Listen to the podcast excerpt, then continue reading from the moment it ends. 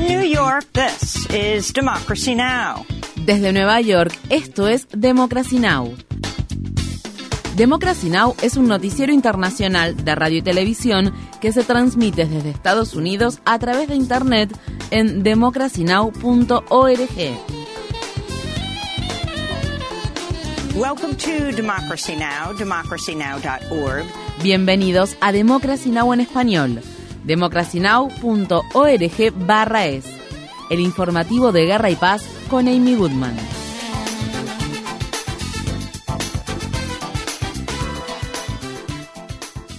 El secretario de Estado de Estados Unidos, Anthony Blinken, se reunió este martes con Mahmoud Abbas y otros líderes palestinos en la ciudad de Ramallah, situada en la región ocupada por Israel de Cisjordania. La visita de Blinken se produce pocos días después de que la autoridad palestina pusiera fin a la coordinación con Israel en materia de seguridad tras una serie de muertes de personas palestinas a manos de las Fuerzas Armadas israelíes. En el último incidente de violencia, este lunes por la mañana, militares israelíes dispararon en la cabeza de Nassim Abu Fouda, un joven palestino de 26 años, en un control de seguridad de la ciudad ocupada de Hebrón, al sur de Cisjordania. El Ministerio de Salud palestino informa que en lo que va de 2023, militares y colonos israelíes han matado a 35 palestinos, incluidos 8 menores y una mujer de edad avanzada. Blinken se reunió este lunes con el primer ministro israelí Benjamin Netanyahu en la ciudad de Jerusalén, donde reiteró que el apoyo de Estados Unidos a Israel sigue siendo férreo. Throughout uh, the relationship between our countries, la relación entre nuestros países ha estado históricamente arraigada en intereses y valores compartidos. Eso comprende nuestro apoyo a las instituciones y principios democráticos fundamentales, que incluyen el respeto por los derechos humanos, una administración de justicia equitativa para todos, la igualdad de derechos para las minorías, el Estado de Derecho, la libertad de prensa y una sociedad civil sólida. Muchos de los comentarios de Blinken fueron citas textuales de declaraciones anteriores del Departamento de Estado de Estados Unidos. La reunión de Blinken con Netanyahu se produjo pocos días después de que el portavoz del Departamento de Estado, Vedant Patel, se negara a afirmar que los palestinos de Cisjordania viven bajo una ocupación militar israelí. En Pakistán, el número de muertes por el atentado suicida ocurrido este lunes en la ciudad noroccidental de Peshawar aumentó a 95 después de que los equipos de primera respuesta terminaran sus tareas de rescate y recuperación de las víctimas. Un funcionario local dijo que más de 225 personas también resultaron heridas tras la detonación de la bomba que destruyó una mezquita abarrotada de fieles ubicada en un complejo de alta seguridad que alberga edificios gubernamentales y la sede de la policía de la ciudad. La mayoría de los muertos eran agentes de policía. Un grupo separado pero afín al movimiento talibán afgano, conocido como TTP, se atribuyó la autoría de la masacre. Organizaciones de defensa de los derechos humanos exigen a las autoridades iraníes que revoquen las condenas impuestas contra tres hombres jóvenes sentenciados a muerte por su participación en las protestas antigubernamentales que estallaron en septiembre por la muerte de Masamini, una joven que murió cuando se encontraba bajo la custodia de la llamada Policía de la Moral de Irán. Los casos de estos tres jóvenes sentenciados a muerte se detallan en un nuevo informe de Amnistía Internacional que denuncia que las autoridades iraníes sometieron a los jóvenes a torturas y les negaron la posibilidad de un juicio justo. El informe describe que los guardias penitenciarios violaron y golpearon de una manera tan brutal a Mehdi Mohammadifar de 19 años que este tuvo que ser trasladado a un hospital. Los otros dos jóvenes, Arshia Takdastan de 18 años y Javad Rowi de 31, también sufrieron terribles golpizas en prisión. A los tres jóvenes se les negó el derecho a elegir a sus abogados para apelar los cargos y sus audiencias judiciales duraron menos de una hora. El presidente de Estados Unidos, Joe Biden, informó al Congreso que pondrá fin a mediados de mayo a las declaraciones de emergencia nacional y de salud pública por la COVID-19 y le pedirá al gobierno federal que trate al coronavirus como una enfermedad endémica. El anuncio se produce después de que los legisladores estadounidenses rechazaran repetidas veces las solicitudes del gobierno de Biden de miles de millones de dólares en ayuda adicional para combatir la pandemia, incluida la financiación para el acceso gratuito de vacunas y pruebas de diagnóstico. En 2022, la COVID-19 siguió siendo por tercer año consecutivo la tercera causa de muerte en Estados Unidos, solo superada por las enfermedades cardíacas y el cáncer. En promedio, el coronavirus causa más de 3.500 muertes por semana en Estados Unidos. En Estados Unidos, en el estado de Tennessee, el Departamento de Bomberos de la ciudad de Memphis despidió a dos paramédicos y a una teniente del Departamento de Bomberos por el papel que desempeñaron en la muerte de Tyree Nichols, un padre de familia afroestadounidense de 29 años que el 7 de enero fue golpeado fatalmente por la policía tras un control de tránsito. Las autoridades del Departamento de Bomberos de Memphis afirman que una investigación interna reveló que el equipo de primera respuesta no realizó una evaluación sanitaria adecuada del señor Nichols. El video muestra cómo los paramédicos se alejan de Tyree Nichols y lo dejan tirado en el suelo mientras este se sacude en agonía. Mientras tanto, el Departamento de Policía de Memphis reveló que un sexto y séptimo agente de policía fueron apartados de sus cargos tras la muerte de Nichols. Uno de los agentes, Preston Hemphill, un hombre blanco, participó en el control de tránsito inicial y disparó su pistola eléctrica contra Nichols. En una grabación se escucha que Hemphill dice, espero que le rompan el trasero refiriéndose a Nichols. Un informe policial inicial presentado pocas horas después del violento arresto de Nichols muestra grandes contradicciones entre las afirmaciones de los agentes y lo que revela el de lo sucedido. El video no muestra evidencia de que Nichols intentara forcejear con los policías ni de que intentara apoderarse de sus armas como alega el informe de la detención. El lunes por la noche residentes de Memphis se congregaron para homenajear a Nichols en una vigilia con velas que se celebró en el lugar donde ocurrió el arresto. La pastora Charita McCoy fue una de las organizadoras del evento.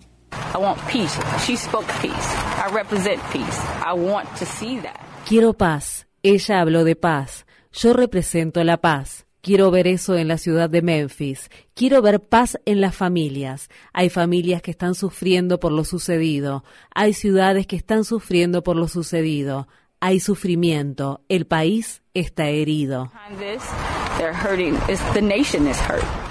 En Estados Unidos, en el estado de Nueva Jersey, activistas en defensa de la justicia racial y la familia de Carl Dorsey, un hombre negro desarmado que murió a manos de la policía de la ciudad de Newark el día de Año Nuevo de 2021, han pedido al fiscal federal de Nueva Jersey que inicie una investigación de derechos civiles sobre el caso. Esto se produce después de que un gran jurado de Nueva Jersey decidiera la semana pasada no acusar al detective de la policía de Newark, Ross Simpkins, por disparar fatalmente a Dorsey hace dos años. Simpkins iba de civil en una camioneta policial sin identificación cuando llegó al lugar de los hechos después de escuchar supuestamente disparos. A los pocos segundos de salir de la camioneta, Simpkins disparó su arma contra Dorsey y no está claro si antes de hacerlo se identificó como agente de policía. En Madagascar, al menos 25 personas han muerto y decenas de miles se han visto obligadas a abandonar sus hogares por un ciclón tropical que tocó tierra la semana pasada. La tormenta también destruyó cultivos y algunos tramos de las principales carreteras del país. En Nueva Zelanda, los residentes de la ciudad de Auckland se preparan para recibir nuevas tormentas después de que lluvias récord causaran la muerte de al menos cuatro personas y provocaran inundaciones repentinas y deslizamientos de tierra. El nuevo primer ministro de Nueva Zelanda, Chris Hipkins, dijo el lunes que las condiciones climáticas extremas son impulsadas por el aumento de la temperatura global. El cambio climático es real, lo podemos ver está teniendo un impacto en nuestro clima. Cada vez se producen más eventos meteorológicos extremos. Tendremos que hacer frente a más condiciones climáticas extremas en el futuro cercano y debemos estar preparados para eso. Y tenemos que hacer todo lo posible para combatir la crisis del cambio climático.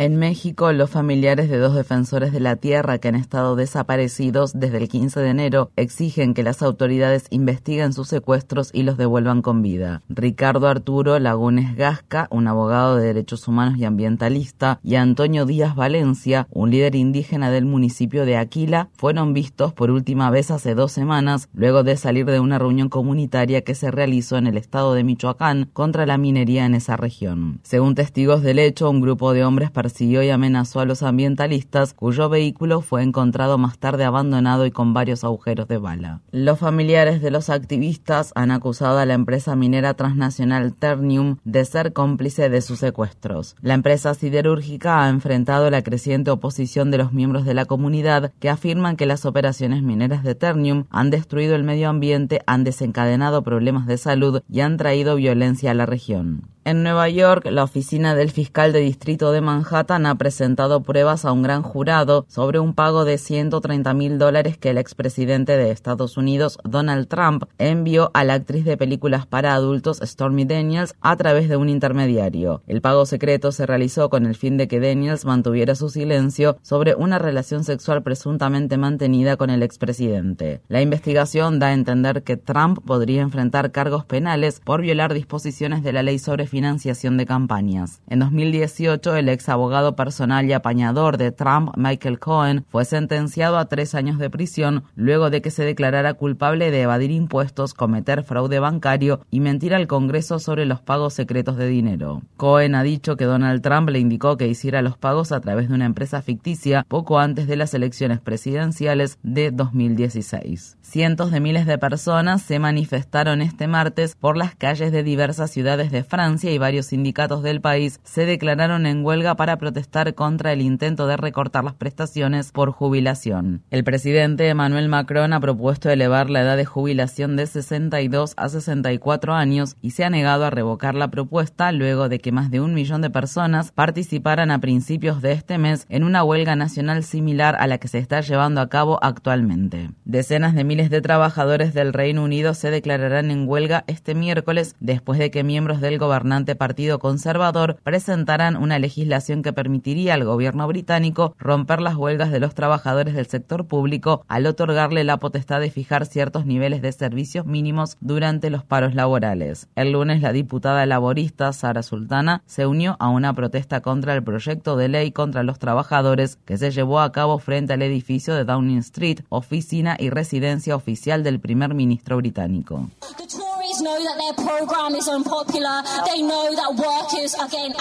Los conservadores saben que la ciudadanía está en contra de su propuesta, saben que los trabajadores están cada vez más enfadados, saben que la población no quiere un gobierno que sacrifique a la gente y al planeta para obtener ganancias, así que quieren aplastarnos, quieren aplastar la disidencia, quieren robarnos nuestros derechos e impedir que nos defendamos.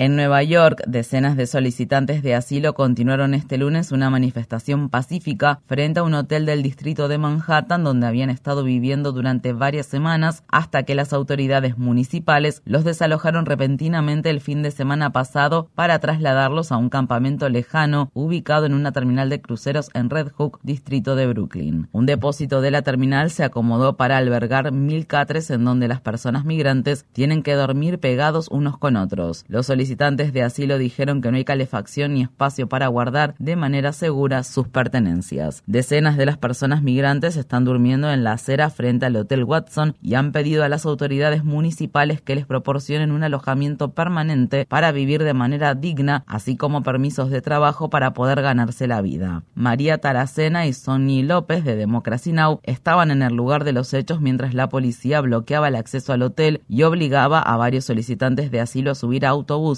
para ser llevados al nuevo campamento. Otros solicitantes de asilo se negaron a ser trasladados. Estas fueron las palabras expresadas por Jimena Bustamante, activista de una red de ayuda mutua y fundadora del Fondo de Mujeres Indocumentadas. Muchos de ellos ya tienen trabajos en la zona y han construido una comunidad por aquí y en realidad no se los puede desalojar por la fuerza, porque en Nueva York existe el derecho a la vivienda. Sin embargo, han llamado a la policía para intimidarlos y ellos se han mantenido firmes. Están acampando afuera. Organizaciones de ayuda mutua se unieron a los solicitantes de asilo y prometieron luchar contra los desalojos. Estas fueron las palabras expresadas por Yajaira Saavedra, cofundadora de la Cocina de Ayuda Mutua de La Morada. Obviamente, utilizan a la policía para intimidarnos. Querían hacer una redada aquí, pero tenemos mucha ayuda mutua, mucha gente solidaria que detuvo el desalojo. Iván, un solicitante de asilo de Venezuela, dijo que el domingo por la noche fue agredido por un guardia de seguridad que trabajaba en el Hotel Watson. Yo estaba grabando a mis compañeros que se estaban montando en el bus. Estábamos grabando, todos estábamos grabando y llegó un, oficial de, de seguridad, el, staff de acá del Hotel Watson y me golpeó. Me, él me intentó quitar el teléfono. Cuando yo subo el teléfono, él me, me golpeó en la parte de acá, me dio un golpe fuerte. Mientras tanto, otro grupo de solicitantes de asilo compartió una grabación de video exclusiva con Democracy Now! en la que se escucha que una miembro del personal del Hotel Watson dice que la ciudad no les está dando otras opciones y que el hotel tuvo que ser vaciado para llevar a cabo una construcción. Ya no están dando más opciones, quieren todo esto vacío porque tienen que demoler traer la construcción y todo eso. That's what it is, the emergency construction. Exacto, toda la construcción ya viene para acá los hombres. Según se informa, las autoridades de Nueva York planean utilizar el hotel para albergar a familias migrantes con menores de edad. Infórmate bien. Visita nuestra página web democracynow.org/es Síguenos por las redes sociales de Facebook, Twitter, YouTube y SoundCloud por Democracy Now! es.